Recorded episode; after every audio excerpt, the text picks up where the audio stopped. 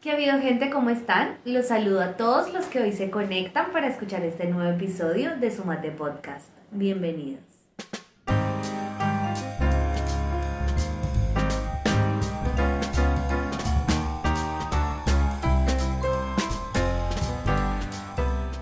En el día de hoy vamos a hablar de un tema que me emociona mucho y me pone muy contenta de poder compartir con ustedes y es el tema de los trastornos de conducta alimentaria, puntualmente la bulimia.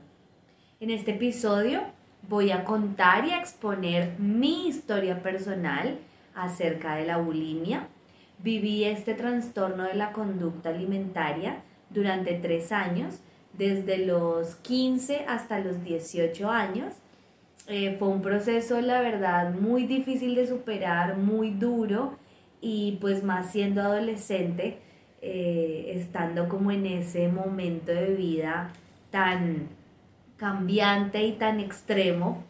Entonces, bueno, vengo acá el día de hoy para compartir con todos ustedes cuál fue mi experiencia.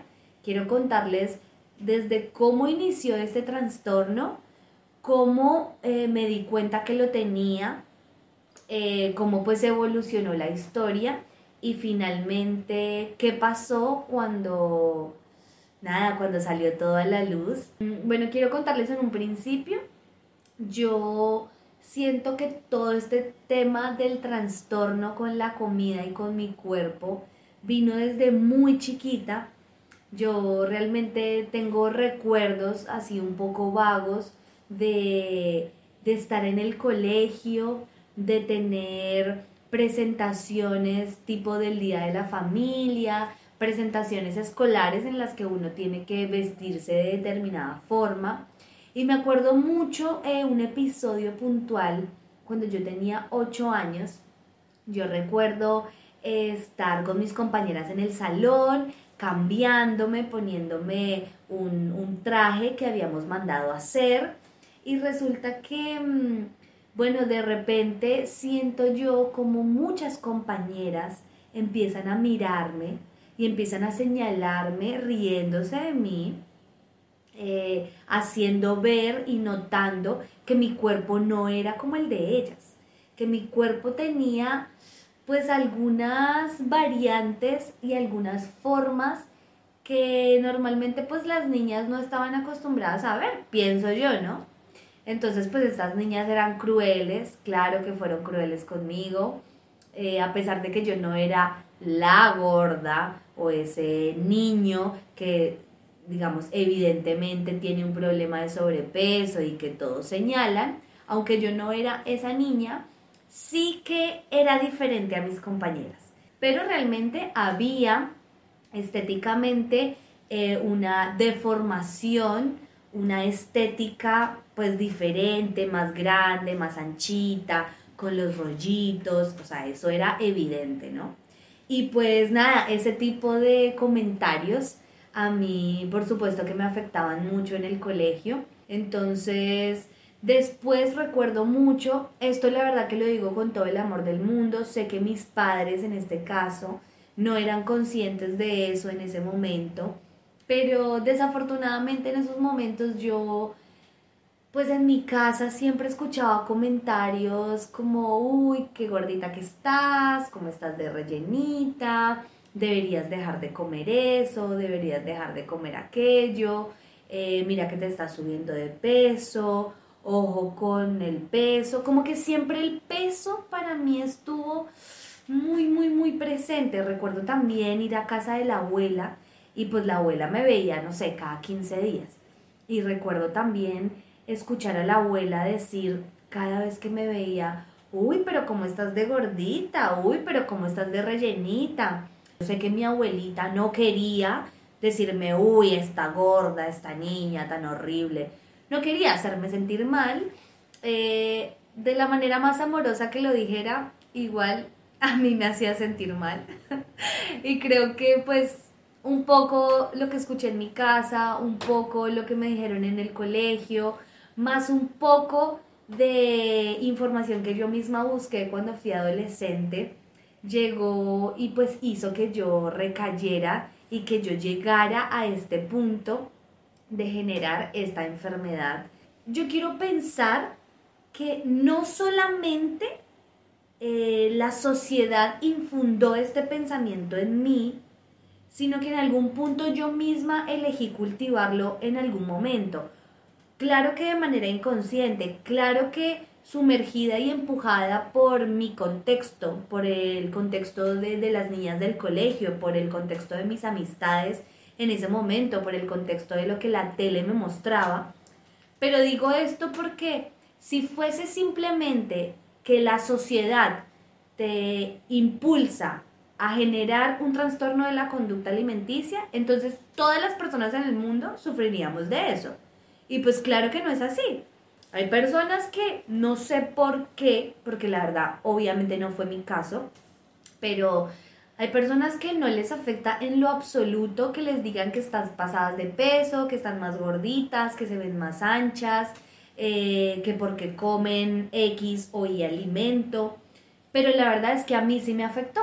Entonces digamos que pongo esta premisa sobre la mesa y vuelvo y repito, quiero pensar que no solamente la influencia externa hizo que yo generara pues ese trastorno en mí, ¿no? Yo vivía comparándome constantemente, para mí desde muy niña, no sé por qué, la verdad no lo sé, tal vez algún psicólogo que me esté escuchando pueda llegar a, a darme la respuesta, pero yo constantemente me estaba comparando, obviamente, ¿no? De forma física, con las otras niñas. Entonces, por ejemplo, con mi familia, yo veía que todas mis primas eran niñas que tenían eh, una contextura delgada. Mis primas, que las amo con toda mi vida, todas ellas siempre fueron de constitución delgada, fueron mujeres que comían y comían y comían y no engordaba. El hecho de yo empezarme a comparar con Raimundo y todo el mundo, hizo que yo pues empezara como a, notar una molestia en mí misma. Yo recuerdo que mis papás me, me compraban ropa, ropa muy bonita, ropa de niña, ropa acorde a mi edad. Y yo me sentía muy incómoda luciendo esas prendas porque eran prendas de pronto más cortas que me llegaban como a ras del pantalón. Y pues yo tenía, viste, mis, mis gorditos, mis rollitos, como le dicen acá en Argentina. Y yo me sentía muy incómoda porque, pues yo decía, qué lástima que yo no me siento y no me veo como las demás niñas, porque las demás niñas pueden usar esas remeritas, esas blusas cortitas arriba del ombligo, en el ombligo, tops, y se ven lindas y se sienten bien y la verdad es que yo no puedo, no puedo, o sea, la, era algo que, no, a mí me causaba muchísima incomodidad. Y pues nada, socialmente siento que aprendí que esa era la manera o que esa era la forma en la que debía verme para que un hombre me quisiera, porque esto claro que tiene que ver además con la falta de autoestima, con la falta de amor propio y con estas ganas de que alguien te quiera por cómo te ves ya les digo, era, realmente era muy superficial ese contexto. Pero bueno, resulta que yo en ese momento em, tenía acceso a Internet, obviamente que el Internet no era como lo es ahora, pero tenía acceso a blogs, en ese momento era furor los blogs, y resulta que yo accedí a diferentes blogs donde se hablaba de anorexia y bulimia, pero resulta que era tan cool la cosa que tenía dos nombres donde hacía referencia a la bulimia y a la anorexia. Los, los nombres que tenían era Ana refiriéndose a la anorexia y Mía refiriéndose a la bulimia. Entonces el blog, vos veías un blog divino, todo rosado, muy juvenil, donde los títulos eran Ana y Mía y vos decís, ¡Ah! ¿qué es esto? Me llama mucho la atención, ¿quién será Ana y quién será Mía? En un principio lo leí desde toda la inocencia, pensando que hablaba de dos chicas, pensando que hacía referencia, no sé, a la historia de dos adolescentes. Y resulta que gracias a ese blog empecé a conocer y me empecé a, a meter en la comunidad de las Ana y las Mía En este caso, mi comunidad era las mía, que eran las que representaban la bulimia. Y también quiero contarles cómo llegué a, a decir, bueno, a elegir, ¿no? ¿Qué quiero, la bulimia o la anorexia? Y resulta que la diferencia es que en la anorexia, digamos que hay una forma en la que tú dejas de comer, haces ayunos prolongados, o sea, son ayunos interminables. Entonces creo que las personas que pueden llegar a seguir esa conducta o esa línea de la anorexia son personas no sé, mentalmente yo creo que un poco más fuertes eh, y no sé en todo su proceso psíquico y personal cómo lo pueden manejar, pero la verdad es que yo con la anorexia no era pues muy amiga porque la verdad era una persona que sentía hambre, era una persona, suena raro, ¿no? Claro que todos sentimos hambre, pero es un hambre que no puedes controlar en la bulimia, pues una de las características eh, son estos episodios de atracones de comida en cortos lapsos de tiempo. Y eso era algo que a mí me pasaba. Yo, por ejemplo, decía, bueno, voy a bajar de peso. Voy a bajar de peso de la manera en la que estos blogs me muestran y me enseñan, porque yo no tenía ni idea de nutrición y ni idea de nada. Ayunos de aproximadamente 3 a 4 días donde pues la única ingesta que tenía era agua, agua mineral, y en los momentos en los que a mí me daba mucha hambre, que claro que estaban presentes y claro que habían muchísimos, lo que hacía era comerme una manzana verde. Entonces yo pasaba pues estos largos periodos de tiempo sin ingesta de comida, a punta de agua y manzana, y en el día número 3 o 4, cuando realmente había una desesperación en mi ser y en mi cuerpo por pues por ingerir alimento porque la verdad es que me estaba muriendo de hambre casi que literalmente eh, ahí decidí a comer y entonces claro qué elijo comer qué alimentos eliges tú comer cuando estás muerto de hambre y vas al supermercado por ejemplo para mí está claro que no vas a elegir alimentos sanos ni alimentos que te aporten, pues, no sé, minerales y vitaminas. Y compraba alimentos eh, que nosotros denominamos como chucherías, cosas de comida rápida, papitas, chisitos, eh, dulces, chocolates, gomitas, tortas, eh, pan, cualquier tipo de cosa que puedas consumir que puedas comprar en el momento, consumir en el momento y listo, o sea, que lo tengas al alcance de tu mano. Juguitos, cualquier cosa.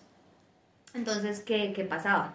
Resulta que yo, pues al día 4, cuando me estaba muriendo el hambre, decidí ir a la tienda, ir al supermercado y comprarme un mercadito de chucherías. Claro, eran cosas que a mí me gustaban. O sea, la verdad es que yo estaba muy acostumbrada a comer muy mal. Eh, y bueno, esos eran los alimentos que yo compraba. Entonces, en una sola sentada podía comerme 6, 7, 8, 10 cosas. Me atragantaba literalmente de la comida que tenía en ese momento. Y era una cosa que de verdad hoy pienso y digo, pobrecita, o sea, la miro con compasión a esa niña de 15 años y inmediatamente después de que yo terminaba de comer esas cosas, yo sentía una culpa, pero era una cosa terrible, terrible, chicos. O sea, yo puedo decirles que yo me sentía la peor persona del mundo, como una cucaracha. Me sentía muy mal, me sentía muy culpable por haber consumido esos alimentos. Y pues bueno, es ahí cuando empezó como tal este momento en el que decidí y elegí empezar a vomitar lo que comía. Eh, este proceso al principio la verdad que durante mucho tiempo fue inducido, donde yo provocaba el vómito y después de un tiempo bastante largo de yo estar en esta dinámica, eh, resultó que empezó a venir solo directamente cuando yo consumía el alimento me daban muchas náuseas y esto de mi estómago no tolera el alimento, no lo tolera en la panza y necesito ir a vomitar. Eh, también acá contarles que tuve a una de mis mejores amigas de la infancia, una chica que vivía en el mismo barrio, digamos, de donde yo era. Yo la veía a ella todos los días y pues ella creció conmigo y desafortunadamente también entró en este mundo de Ana y Mía, de la anorexia y la bulimia. Y ella pues estaba como más identificada con Ana, que era la anorexia. Ella también leía estos blogs, ella buscaba muchísima información, además una niña muy pila, muy inteligente, que sabía dónde podía buscar información para encontrarla. Y resulta que ella sí que terminó metida hasta el fondo mm, en este trastorno, em, el cual la llevó también a consumir pastillas para poder adelgazar. Entonces, digamos que yo tenía en algún sentido el ejemplo y, el aval también. En un momento nos avalamos mutuamente eh, con esto de Lana y Mía que lo repito porque es como muy loco pensar en esto después de tantos años, casi después de 12 años de haber superado todo eso. Em, nada, yo recuerdo que, que mi amiga estuvo ahí, le costó mucho salir, al final sus papás se dieron cuenta, al igual que los míos, que pues estábamos teniendo comportamientos erráticos y, y bueno, y hasta que pudimos salir de, de este entorno y de este momento que ya les voy a contar. También llevaba, gracias a toda esta indagación, porque yo siempre he sido muy curiosa, esta indagación en internet de, bueno, cuántas calorías tenía que comer para empezar a ver resultados y con cuántas calorías pues yo podía sobrevivir, ¿no? Entonces pues yo contaba las calorías del desayuno, eh, cuántas calorías tenía el juguito que me tomaba, las galletas que me comía, el sándwich que me daba mi mamá. Yo contaba las calorías del almuerzo, las calorías de la cena y obviamente eso me llevó a pues a empezar a mentir, porque pues cómo sostienes el hecho de no ingerir alimentos o ingerir alimentos y después ir a vomitarlos. Y con las mentiras entonces yo tuve que empezar a mentirle a mis papás y mentir en cada lugar a donde iba eh, cuando me ofrecían comida. Muchísimas veces decía, mi excusa era, yo ya comí en mi casa o vengo de comer o no, recién me acabo de comer algo, estoy llena. Constantemente pues le decía a la gente eso, que no, yo estoy llena. Ay, ¿quieres esto? ¿Quieres lo otro? yo me estaba muriendo, muriendo del hambre. Y yo les decía, no, gracias, estoy llena, gracias, es que acabo de comer algo. Eh, muchas veces también lastimosamente boté la comida a la basura, pues este era un comportamiento que para mí era natural en el hecho de rechazar la comida. También quiero compartir que empecé a generar de una manera muy extraña pues este síndrome que hoy conocemos como gordofobia, ¿no? Resulta que empecé a, a tener un rechazo profundo pues por la gente que pues que tenía un cuerpo diferente, diferente al promedio, diferente al normal. Empecé a generar esta, esta fobia por los cuerpos grandes que pues sincerándome acá hasta el día de hoy, la verdad que siento que padezco es una incomodidad terrible y una ansiedad que me genera ver a una persona pasada de peso.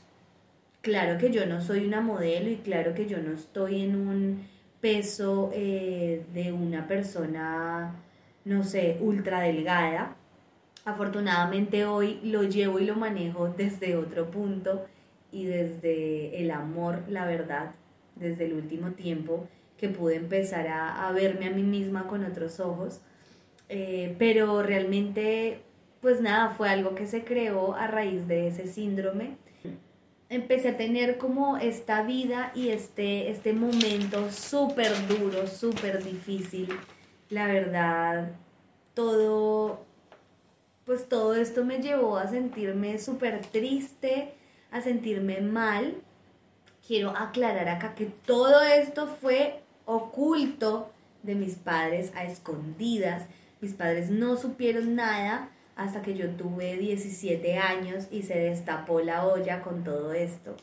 El momento en el que hay un cambio en mi vida pasa porque mis padres, bueno, se dan cuenta que hay algo raro en mí.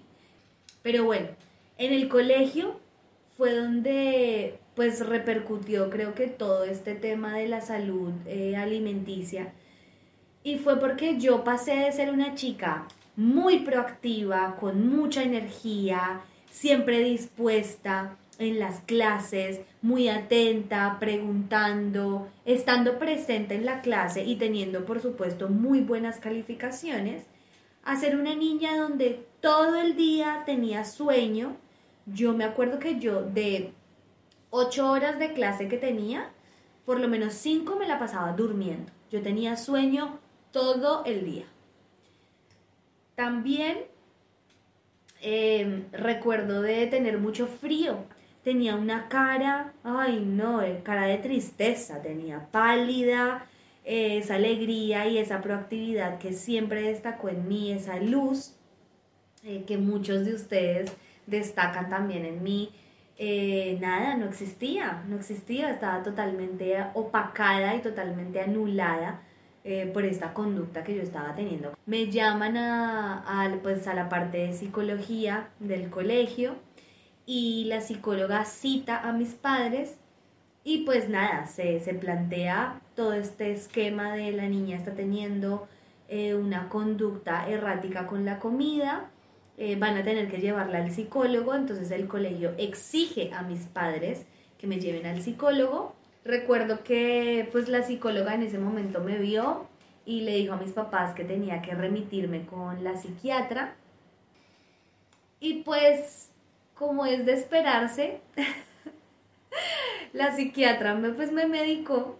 Lo que hizo fue darme un ansiolítico, el cual iba a generar que pues yo me sintiera más tranquila y que pudiera sostener de alguna manera eh, pues estos momentos de ansiedad en los que yo sentía que me quería comer el mundo, pues por el hambre que tenía y que era lo que me llevaba a desencadenar el hecho de después querer vomitar la comida.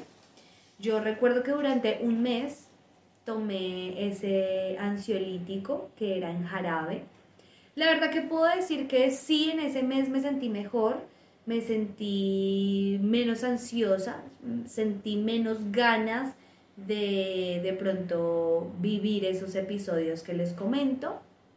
Pero la verdad es que pues dentro de la inteligencia que esa niña podía tener en su momento, yo sabía que yo no quería vivir para siempre medicada y que no quería vivir para siempre tomando algo que me quitara la ansiedad o que pensando, ¿no? Que si yo dejo de tomar esto, va a volver a ser todo como antes.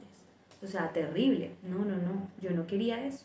Quiero realmente recalcar que fue fundamental la compañía de mi pareja de ese momento, de, de cuando yo tenía 17 años, porque él quería verme bien y lejos de acolitarme y de seguir expandiendo ese trastorno, hizo él y su familia que cada vez que yo estuviese en un espacio con ellos, donde por supuesto que el alimento eh, estaba, digamos, eh, en, en dinámica, pues él hizo todo lo posible para que yo pudiese empezar a generar como este mm, hábito, digamos, del alimento, porque yo había dejado de, de de tener el hábito de comer regularmente. Y pues hizo que cada vez fuese más sencillo también sostener mi propia figura frente al espejo y mi propia figura frente a él, que al final era lo que de pronto a mí más me más me importaba, ¿no? Cómo me iba a ver el chico con el que yo estaba en ese momento y cómo iba a observar y a querer mi cuerpo. Entonces, bueno, siento que él fue una parte fundamental en este proceso Claro que mis papás influyeron muchísimo y también pues mis propias ganas de mejorarme. Eh, entonces quiero, quiero llegar a, a, este desenlace, a contarles pues cómo fue que salí de todo esto, ¿no? Entonces, bueno, quiero decirles primero que fui consciente que la forma en la que yo me veía en el espejo no era la forma real en la que mi cuerpo se veía. Yo veía una figura muy amorfa, una figura muy grande, muy voluminosa, muy muy fea, como un monstruo casi, puedo llegar a decir. Era una figura que me atormentaba en el espejo y la realidad es que mi figura real no era esa. Entonces el hecho de yo pues ser consciente y darme cuenta que había una diferencia entre la realidad y lo que yo veía en el espejo, creo que fue lo primero que me ayudó a decir, oiga, de pronto esto no es tan así como yo pienso que es. De pronto yo no estoy tan gorda como pienso que estoy. De pronto esa figura que se muestra y que yo veo en el espejo no es tan correcta como mi mente me la está haciendo ver. Después, yo sinceramente busqué muchísimo películas y muchas documentales acerca de la anorexia y la bulimia. Eh, para mí fue muy importante ver casos de gente real que se moría por tener bulimia y anorexia gente en el hospital luchando con su vida porque tenían esta enfermedad. Y de verdad que lo pienso y se me, se me llenan de, de lágrimas los ojos porque qué fuerte, pues tan niña, haberme, haberme enfrentado con esas imágenes y con esos con esos casos de, de esas personas y de esas chicas que desafortunadamente ya no están con nosotros porque pues no pudieron verse a sí mismas como realmente eran y porque en algún punto pues esta enfermedad que también es psicológica creo que eso fue algo también importante para mí el poder eh, ver Em, su cabeza no, no dejó que ellas pudieran verse realmente como ellas eran, sino que esta dismorfia y esta imagen que la verdad las atormentaba día y noche, ganó y pudo y fue más fuerte que sus ganas de, sentirse bien y de, de vivir. Y cuando yo decido y empiezo pues un poco obligada, ¿no? Pero después dándome cuenta que pues que yo sí necesitaba ayuda y que yo necesitaba sacarme esta idea de la cabeza, de este cuerpo eh, idealizado que tenía. Tuve que empezar a ingerir el alimento y, y yo le decía a mi mamá, es que me duele el estómago. Y ella me decía, no importa, así sea poquito, tienes que empezar a comer porque tienes que empezar a enseñar nuevamente a tu estómago a recibir comida y a que se quede ahí. Porque también recuerdo muchas veces de poder comer, pero tener todo el tiempo estas náuseas y estas ganas de vomitar. Entonces, eh, nada, eso requirió mucho tiempo, llevó meses, meses, meses donde yo pudiese recobrar el peso que había perdido. Yo recuerdo empezar este proceso de sanación con 40 kilos y encontrarme meses después con 47 kilos. Y era un peso en el que para mí, wow, no, fue increíble poder pesar 47 kilos, de verdad que fue mm, una gloria para mí pesar 47 kilos y sentirme bien y sentirme cómoda, más o menos, más o menos, increíble. Así que bueno, Este proceso eh, ayudó a que todo esto se diera a cabo. Mis padres, mi novio de aquel entonces, la conciencia que yo fui tomando, el darme cuenta que mm, pues que yo era mucho más que mi cuerpo en esa primera instancia y que ese canon de belleza al que yo pues en algún momento había accedido y había pensado que era el mismo para todos, eh, pues al final no, pues al final no era así. Y yo en algún punto también supe que tenía que aceptarme como yo era y que si no estaba contenta por cómo me veía, habían formas más saludables de poder obtener ese cuerpo que yo quería tener. Y pues bueno, quiero que decirles a ustedes que es algo que sí se puede superar. Eh, lleva un trabajo enorme, enorme, de mucho, de mucha conciencia, de mucho amor propio, eh, de muchas ganas de querer salir adelante. Y bueno, hoy estoy muy agradecida con todas las personas que me ayudaron en ese proceso, directa o indirectamente. Estoy muy agradecida con ese niño, ese noviecito que tuve cuando era joven, mucho más joven. y, y, estoy agradecida con mis padres por haberse dado cuenta, por haberme ayudado. Estoy agradecida con mis amigas del colegio, que después de que salió a la luz todo, también estuvieron ahí apoyándome. Estoy agradecida con las profesoras que se dieron cuenta porque creo que sin ese eslabón no sé qué hubiese pasado conmigo y no sé hasta dónde hubiese llegado mi obsesión por el cuerpo y por querer verme de una determinada forma.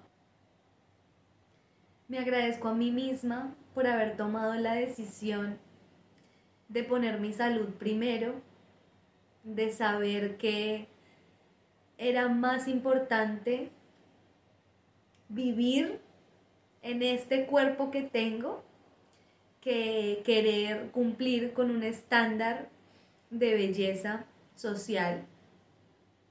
Y bueno, todo eso, la verdad que agradezco que haya pasado.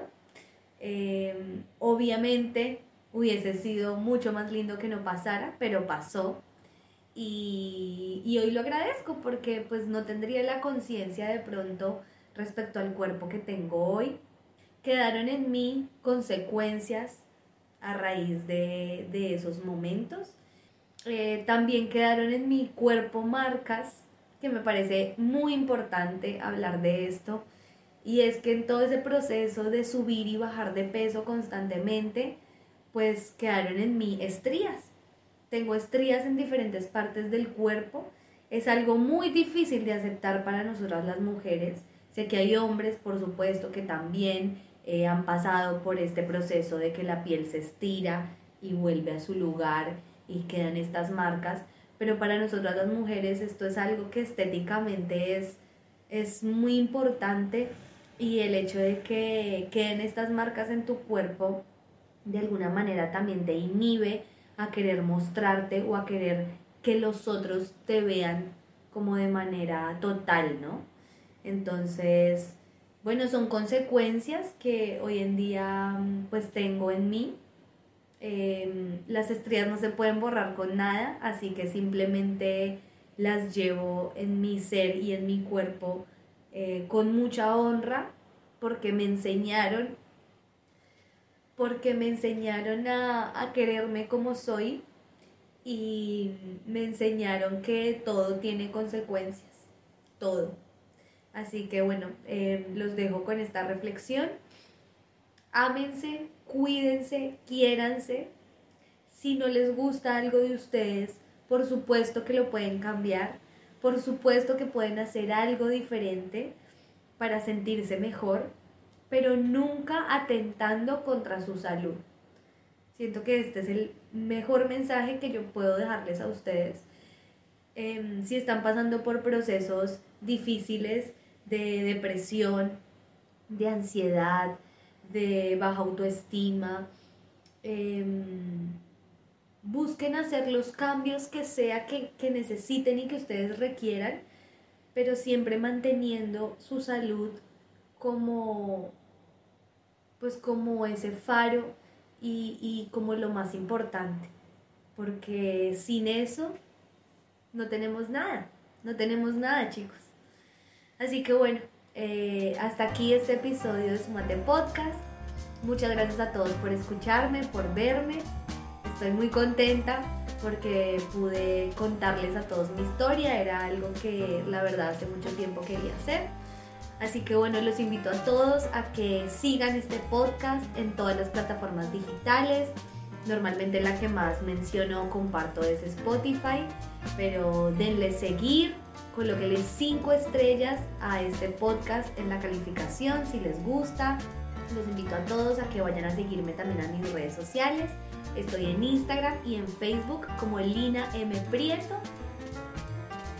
Em, les agradezco muchísimo a todos por estar acá y por participar de Sumate Podcast. Nos vemos en otro episodio. Bye.